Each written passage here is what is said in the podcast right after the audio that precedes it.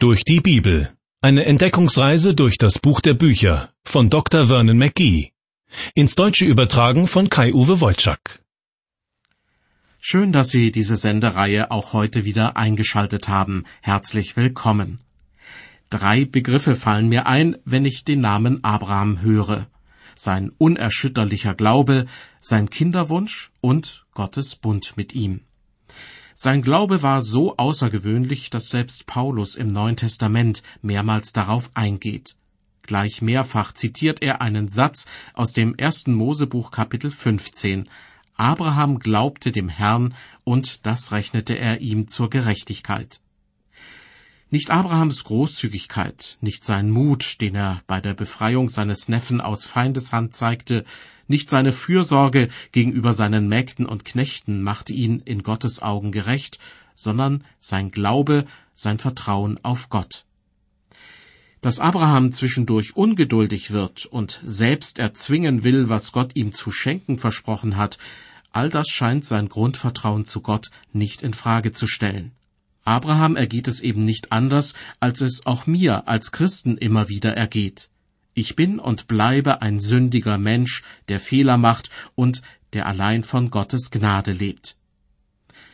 Der zweite Begriff, den ich mit Abraham in Verbindung bringe, sein Kinderwunsch. Abraham lebte in einer Gesellschaft, in der das Ansehen eines Menschen mit der Anzahl seiner Kinder wuchs. Keine Kinder zu haben, vor allem keinen männlichen Stammhalter, galt als großes Unglück. Die eigene Versorgung im Alter stand auf dem Spiel und die Sorge, wer einmal das Erbe antreten würde. Und schließlich ein dritter Begriff, der ganz häufig in der Abrahamsgeschichte auftaucht, der Bund, den Gott mit Abraham schließt. Dieser Bund ist so wichtig, weil er weit über Abrahams Belange hinausgeht. Seine Nachkommen, das spätere Volk Israel, werden mit eingeschlossen. Das Land Kanaan wird zum verheißenen Land, das ihr Zuhause sein wird. Und zu Abrahams Nachkommen gehört schließlich auch Jesus Christus. Er bezieht durch seine Erlösungstat am Kreuz alle Nichtjuden, die an ihn glauben, also die Christen, in den Bund mit ein. Deshalb spricht der Apostel Paulus davon, dass Abraham unser aller Vater sei. Wie Gott seinen Bund mit Abraham schließt, wird im ersten Buch Mose Kapitel 15 beschrieben. Jahre später wiederholt Gott seine Versprechen, fügt jedoch weitere hinzu und macht aus seinem Bund mit Abraham ausdrücklich einen ewigen Bund. Darüber berichtet die Bibel in Kapitel 17. Die ersten Verse daraus waren bereits ein Thema in der letzten Sendung. Heute geht es hier weiter ab Vers 8. Inzwischen ist Abraham 99 Jahre alt und Vater eines Sohnes im Teenageralter. Ismael, so heißt sein Sohn, ist jedoch nicht der von Gott verheißene Nachkomme, sondern wurde gewissermaßen aus der Not geboren. Abraham und seine Frau Sarai hatten nämlich jahrzehntelang vergeblich auf einen Stammhalter gewartet. Doch weil sich einfach nichts getan hatte, schickte Sarai ihren Mann zu ihrer Magd, wie es damals üblich war. Aus dieser Verbindung war Ismael hervorgegangen. Als Abraham 99 Jahre alt ist, erscheint Gott ihm ein weiteres Mal. Und er verspricht ihm, wie schon mehrmals zuvor, eine große Nachkommenschaft und das Land Kanaan. Gott spricht, Kapitel 17, Vers 8, und ich will dir und deinem Geschlecht nach dir das Land geben, darin du ein Fremdling bist, das ganze Land Kanaan zu ewigem Besitz, und will ihr Gott sein. Hier wird noch einmal deutlich, dass Gott das Heft in der Hand behalten will. Sarais Zugeständnis an Abraham, mit ihrer Magd einen Sohn zu zeugen, hatte nur Streit und Leid in die Familie gebracht. Deshalb sagt Gott hier ausdrücklich, ich will dich über alle Maßen mehren. Vers 2. Ich habe dich gemacht zum Vater vieler Völker. Vers 5. Ich will meinen Bund aufrichten zwischen mir und dir und deinen Nachkommen. Vers 7 und schließlich in Vers 8, ich will dir und deinem Geschlecht nach dir das ganze Land Kanaan geben zu ewigem Besitz. Dieser Bund ist wirklich etwas Besonderes. Allein die Zusage, dass Abrahams Nachkommen das Land Kanaan besitzen werden, Das ist kein Pachtvertrag, der über 99 Jahre läuft, kein Vertrag über ein Wohnrecht auf Lebenszeit, und er enthält auch keine Ausstiegsklausel, so dass man ihn vorzeitig beenden könnte. Wenn man sich allerdings die Realität anschaut, dann bekommt man den Eindruck, als ob Abrahams Nachkommen dieses Land niemals wirklich besessen haben. Sie haben das Land mal friedlich, mal weniger friedlich eingenommen und dort eine Zeit lang gelebt. Aber dann haben sie es auch wieder verlassen. Das erste Mal unter Jakob. Wegen einer Hungersnot zog die Großfamilie mit vielleicht 70 Personen plus Knechten und Mägden nach Ägypten und kehrte rund 400 Jahre später unter Mose wieder zurück. Zu diesem Zeitpunkt könnte das Volk Israel bereits auf anderthalb Millionen Menschen angewachsen sein. Viele Jahrhunderte später mussten die Israeliten das verheißene Land erneut verlassen. Die Menschen aus dem Nordreich wurden nach Assyrien und die Menschen aus dem Südreich nach Babylon verschleppt. Eine Strafe dafür, dass sie sich von Gott abgewandt und Götzen verehrt hatten. Und schließlich kam es im Jahr 70 nach Christus zur Zerstörung Jerusalems durch die Römer und damit zur Vertreibung der Israeliten. Seit 1948 gibt es zwar wieder einen Staat Israel. Tatsache ist aber, dass sich dieser Staat mit militärischen Mitteln gegenüber anderen Staaten behaupten muss und teilweise auch sehr weltlich ausgerichtet ist. Manche Theologen zweifeln deshalb, ob Gottes Verheißung aus seinem Bund mit Abraham tatsächlich schon in Erfüllung gegangen ist. Da heißt es ja, und ich will dir und deinem Geschlecht nach dir das Land geben, darin du ein Fremdling bist, das ganze Land Kanaan zu ewigem Besitz. Gleicht die heutige Situation der Israelis nicht eher der von Fremdlingen? Gott sei's geklagt, aber vielleicht haben jene Theologen recht, die behaupten, dass die Nachkommen Abrahams erst irgendwann in der Zukunft eine feste Bleibe bekommen werden. Einige Theologen sind überzeugt, erst wenn Jesus Christus auf die Erde zurückkehrt und das sogenannte tausendjährige Reich anbricht, wird Gott sein Volk zusammenführen und Israel wird das verheißene Land für ewig in Besitz nehmen. Die Aussagen der Bibel sind zu diesem Thema nicht so eindeutig, dass man nur diese Auffassung vertreten kann. Deshalb warne ich davor, sich auf ein bestimmtes Szenario festzulegen und alle anderen Möglichkeiten auszuschließen. Hören Sie nun aus dem ersten Mosebuch Kapitel 17 die Verse 9 bis 11. Und Gott sprach zu Abraham, So haltet nun meinen Bund, du und deine Nachkommen von Geschlecht zu Geschlecht. Das aber ist mein Bund, den ihr halten sollt zwischen mir und euch und deinem Geschlecht nach dir. Alles, was männlich ist unter euch, soll beschnitten werden, eure Vorhaut sollt ihr beschneiden. Das soll das Zeichen sein des Bundes zwischen mir und euch. Beim zuletzt gelesenen Vers sollte man unbedingt auf den genauen Wortlaut achten. Das soll das Zeichen sein des Bundes zwischen mir und euch. Das heißt, die Beschneidung ist ein äußeres Erkennungszeichen. Sie wird aber nicht durchgeführt, um an dem Bund teilhaben zu können. Dieser Unterschied ist wichtig. Bis auf den heutigen Tag ist die Beschneidung bei den Juden gebräuchlich, weil sie Teil des Bundes sind, den Gott mit Abraham geschlossen hat. Bei Christen haben wir einen ähnlichen Sachverhalt, wenn es um gute Werke geht. Christen kümmern sich nicht deshalb um arme oder einsame Menschen, damit sie von Gott errettet werden, sondern umgekehrt, weil sie errettet wurden, tun sie gute Werke. Es ist ihnen ein Herzensbedürfnis, anderen Menschen zu helfen und Gott dadurch zu ehren. Als Jugendlicher hatte ich allerhand Flausen im Kopf. Jedes Mal, wenn ich allein unterwegs war, hielt mich nur der Gedanke an meinen Vater davor zurück, irgendeinen Blödsinn anzustellen. Ich dachte mir, das kannst du deinem Vater nicht antun, dass er sich für dich schämen muss. Verstehen Sie? Ich musste nicht brav sein, um sein Sohn zu werden. Ich musste auch nicht brav sein, um sein Sohn bleiben zu können, sondern weil ich sein Sohn war, habe ich manche Dinge lieber nicht getan. Zurück zum Zeichen der Beschneidung. Es ist also nur ein Zeichen dafür, dass jemand zu dem Bund dazugehört, den Gott mit Abraham geschlossen hat. Und weiter mit Vers 12. Jedes Knäblein, wenn's acht Tage alt ist, sollt ihr beschneiden bei euren Nachkommen. Desgleichen auch alles, was an Gesinde im Hause geboren oder was gekauft ist von irgendwelchen Fremden, die nicht aus eurem Geschlecht sind. Dieser Vers erinnert mich an die neutestamentlichen Berichte über die Geburt Jesu. Nachdem Maria ihn zur Welt gebracht hatte, wurde alles so gemacht, wie es das jüdische Gesetz vorschrieb. Jesus war ein Nachkomme Abrahams und ein Nachkomme Davids, und als Zeichen dafür wurde er am achten Tag beschnitten. Er wurde unter das Gesetz getan, schreibt Paulus später einmal im Galaterbrief. Zurück zum ersten Mosebuch Kapitel 17. Gott spricht zu Abraham, Vers 13, Beschnitten soll werden alles Gesinde, was dir im Hause geboren oder was gekauft ist, und so soll mein Bund an eurem Fleisch zu einem ewigen Bund werden. Auch hier kann man wieder deutlich erkennen, dass die Beschneidung nur ein äußeres Zeichen für den Bund ist. Der Bund selbst wurde von Gott bereits geschlossen. Gleiches gilt übrigens auch für die Zugehörigkeit zu einer christlichen Kirche oder Gemeinde. Manche Leute glauben ja, wenn sie sich einer Kirche oder Gemeinde anschließen oder wenn sie getauft sind oder vielleicht auch beides, dann hätten sie alles Nötige für ihr Seelenheil getan. Das stimmt aber nicht.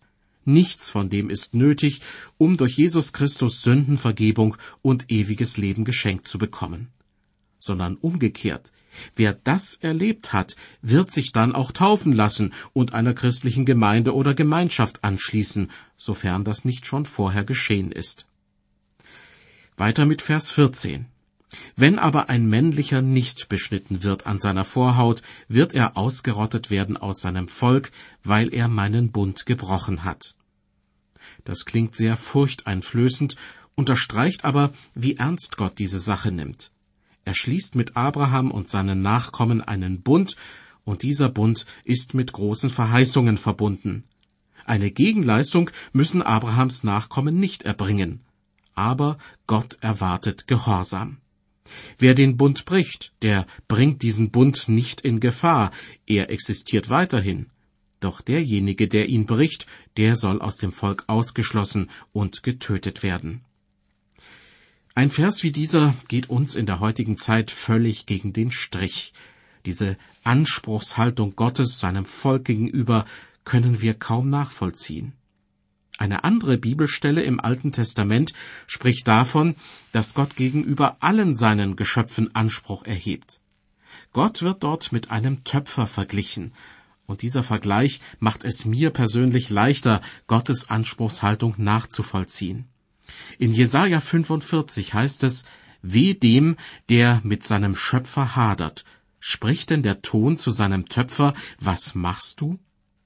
Gott ist der Schöpfer und braucht sich deshalb vor seinen Geschöpfen nicht zu rechtfertigen. Ebenso wenig muss er dafür Rechenschaft ablegen, warum er mit Abraham und seinen Nachkommen einen Bund geschlossen hat, den er auch zur Erfüllung bringt. Hören Sie nun aus dem ersten Mosebuch, Kapitel 17, die Verse 15 bis 17.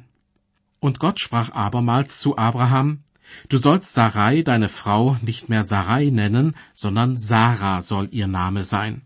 Denn ich will sie segnen, und auch von ihr will ich dir einen Sohn geben. Ich will sie segnen, und Völker sollen aus ihr werden, und Könige über viele Völker. Da fiel Abraham auf sein Angesicht und lachte und sprach in seinem Herzen, soll mir mit hundert Jahren ein Kind geboren werden, und soll Sarah neunzig Jahre alt gebären? Ich überlege mir gerade, wie dieses Lachen Abrahams geklungen haben könnte. Ein verbittertes Lachen, wie von einem Menschen, der sich fühlt, als ob Gott ihn an der Nase herumgeführt hat. Ein solches Lachen kann ich mir nicht vorstellen. Dafür ist Abraham zu sehr ein Mann des Glaubens. Ich stelle mir eher ein Lachen vor, das einen wesentlich jüngeren Menschen vor Freude zum Hüpfen bringen würde. Pure Freude darüber, dass Gott sagt, jetzt ist der Zeitpunkt gekommen, dass ich mein Versprechen wahrmache. Und dabei ist es Gott völlig egal, dass Abrahams Leib, wie es Paulus ausdrückt, eigentlich schon erstorben war, ebenso wie der Leib Sarahs. Für Gott zählt, dass Abraham ihm geglaubt hat, schreibt Paulus. Abraham hat Gott geglaubt, der die Toten lebendig macht und ruft das, was nicht ist, dass es sei. Abrahams Lachen. Er fühlt sich von Gottes Güte schier überwältigt. Doch plötzlich spürt Abraham etwas wie einen Stich ins Herz, denn er denkt an einen halbwüchsigen Jungen, Ismael, seinen Sohn. Vers 18 Und Abraham sprach zu Gott, Ach, das Ismael möchte leben bleiben vor dir. Abraham bekommt es mit der Angst zu tun. Was wird aus Ismael, seinem ersten Sohn, den er mit der Magd seiner Frau gezeugt hatte? Der Junge war in seinem Hause groß geworden und ihm ans Herz gewachsen. In der christlichen Tradition wird Ismael oft als das ungeliebte Produkt einer außerehelichen Affäre angesehen. Aber er war mehr als das. Er war Abrahams Sohn. Abraham liebte ihn, und es tat ihm im Herzen weh, als er ihn später weggeben musste. Natürlich war die Verbindung zwischen Abraham und der Magd Hagar Sünde gewesen.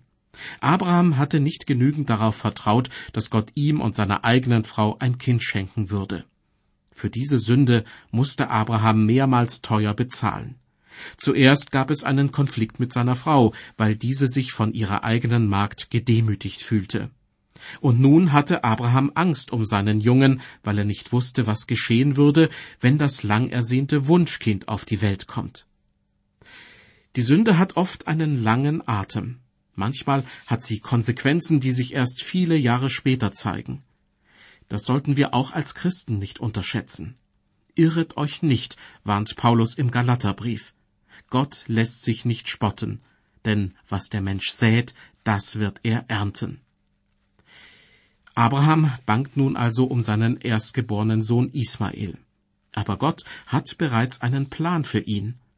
Gott spricht, Verse 20 bis 22, Und für Ismael habe ich dich auch erhört. Siehe, ich habe ihn gesegnet und will ihn fruchtbar machen und über alle Maßen mehren. Zwölf Fürsten wird er zeugen, und ich will ihn zum großen Volk machen aber meinen Bund will ich aufrichten mit Isaak, den dir Sarah gebären soll, um diese Zeit im nächsten Jahr. Und er hörte auf, mit ihm zu reden, und Gott fuhr auf von Abraham. Gott hält Wort. Er wird Abraham und Sarah einen Sohn schenken. Nichts kann ihn davon abhalten oder ihn umstimmen. Gott spricht so selbstverständlich über Ismaels und Isaaks Zukunft, als sei sie schon angebrochen. Dabei ist Isaak noch nicht einmal geboren. Und dann hört plötzlich Gott auf zu reden. So heißt es in Vers 22. Und Gott fuhr auf von Abraham.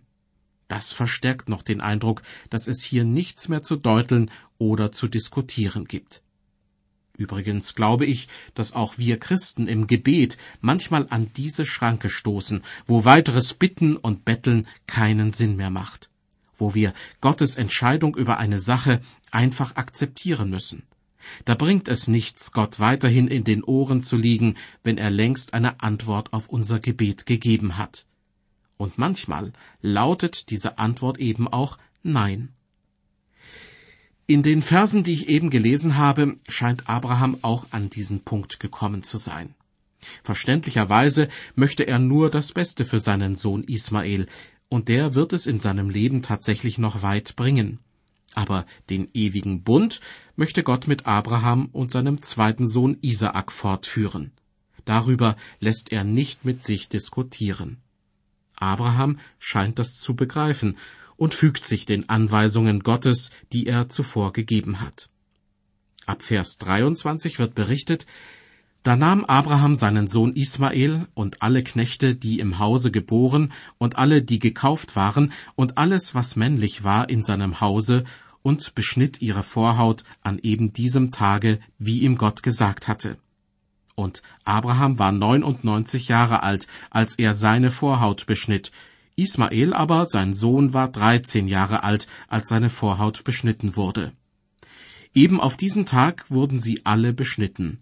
Abraham, sein Sohn Ismael und was männlich in seinem Hause war, im Hause geboren und gekauft von Fremden, es wurde alles mit ihm beschnitten. Einige Verse zuvor wurde gesagt, dass die Beschneidung ein Zeichen sei für den Bund, den Gott mit Abraham geschlossen hat. Wenn man nun liest, dass auch Ismael beschnitten wurde, mag man sich fragen, gehört denn auch Ismael dazu? Er soll doch eigentlich zum Stammvater einer anderen Nation werden. Nun, in gewisser Weise gehört er wirklich dazu, weil er ein Sohn Abrahams ist. Aber Gottes Verheißungen liegen auf Isaak, der noch gar nicht geboren ist. Er soll Stammvater der Israeliten werden, und aus diesem Volk Gottes wird eines Tages Jesus, der Erlöser, hervorgehen. Inzwischen haben wir das Ende von Kapitel 17 erreicht. Die nächsten beiden Kapitel haben eher am Rande etwas mit Abraham zu tun. Sie handeln von der Zerstörung der Städte Sodom und Gomorra. In Kapitel 18 wird zunächst recht ausführlich geschildert, wie Gott Abraham über sein Vorhaben informiert und wie sich Abraham für die Menschen in diesen beiden Städten einsetzt. Hier wird sehr schön deutlich, wie sich der Glaube eines Menschen auf seinen Lebenswandel auswirkt. In Kapitel 19 folgt dann ein Bericht über den Untergang von Sodom und Gomorra. Der Grund dafür ist die Verdorbenheit vieler Menschen, die dort leben. Hier wird deutlich, dass sich auch die Gottlosigkeit auf den Lebenswandel auswirken kann, nur eben auf negative Weise. Abrahams Neffe Lot, der in Sodom ein neues Zuhause gefunden hat, entkommt dem Strafgericht Gottes nur mit Mühe und Not. Menschen wie Abraham und Menschen wie Lot finden sich auch unter den heutigen Christen wieder. Die einen sind geradlinig und fromm, man weiß, woran man bei ihnen ist und kann sich auf sie verlassen. Die anderen scheinen geradezu auszutesten, wie weit sie sich weltlichen Gewohnheiten anpassen können, ohne ihren Glauben völlig zu verleugnen. Viele von ihnen erleiden Schiffbruch in ihrem Leben, weil sie sich immer weiter von Gott entfernen. Ich will nicht behaupten, dass sie im geistlichen Sinne verloren gehen, aber sie verlieren ihre Würde und ihre Unbescholtenheit.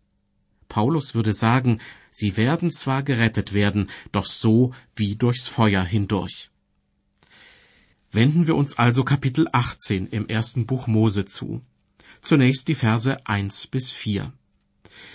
Und der Herr erschien Abraham im Hain Mamre, während er an der Tür seines Zeltes saß, als der Tag am heißesten war. Und als er seine Augen aufhob und sah, siehe, da standen drei Männer vor ihm. Und als er sie sah, lief er ihnen entgegen von der Tür seines Zeltes und neigte sich zur Erde und sprach, Herr, habe ich Gnade gefunden vor deinen Augen, so geh nicht an deinem Knecht vorüber. Man soll euch ein wenig Wasser bringen, eure Füße zu waschen, und lasst euch nieder unter dem Baum. Solch eine Begrüßung würde uns heute wirklich sehr seltsam vorkommen. Hallo, Frau Meier, guten Tag, Herr Schulz, treten Sie ein und lassen Sie sich die Füße waschen. Tja, aber ehrlich gesagt, in einer wüstenähnlichen Umgebung wäre ich nicht abgeneigt, dieses freundliche Angebot anzunehmen.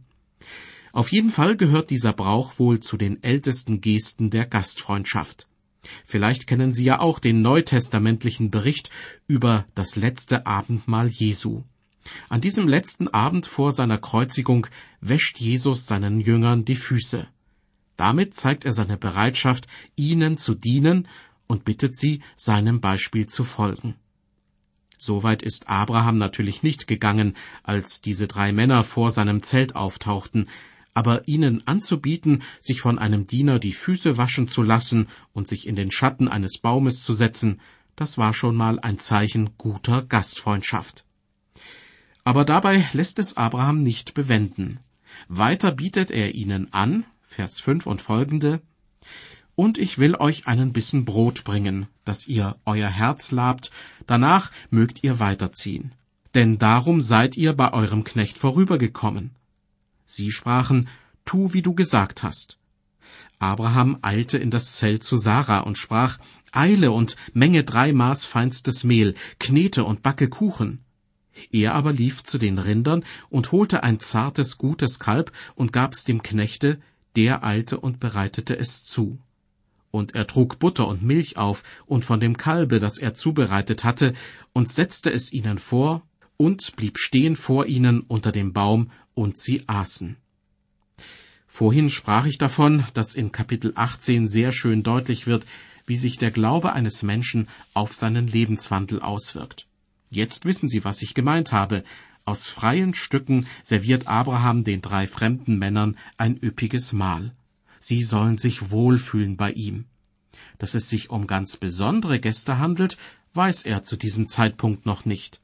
Denn der Vers aus dem Hebräerbrief, der ihm hätte auf die Sprünge helfen können, wurde erst rund 2000 Jahre später aufgeschrieben. Darin heißt es, gastfrei zu sein vergesst nicht, denn dadurch haben einige ohne ihr Wissen Engel beherbergt. Einige Menschen haben ohne ihr Wissen Engel beherbergt, heißt es im Hebräerbrief. Einer von diesen Menschen war Abraham, denn eines Tages tauchten bei ihm drei Männer auf, die mehr wussten als gewöhnliche Beduinen oder Händler auf der Durchreise. Mehr über diese Männer erfahren Sie in der nächsten Ausgabe der Sendereihe durch die Bibel und natürlich in der Bibel selbst im ersten Buch Mose Kapitel 18. Ich verabschiede mich von Ihnen mit einem herzlichen Gott befohlen.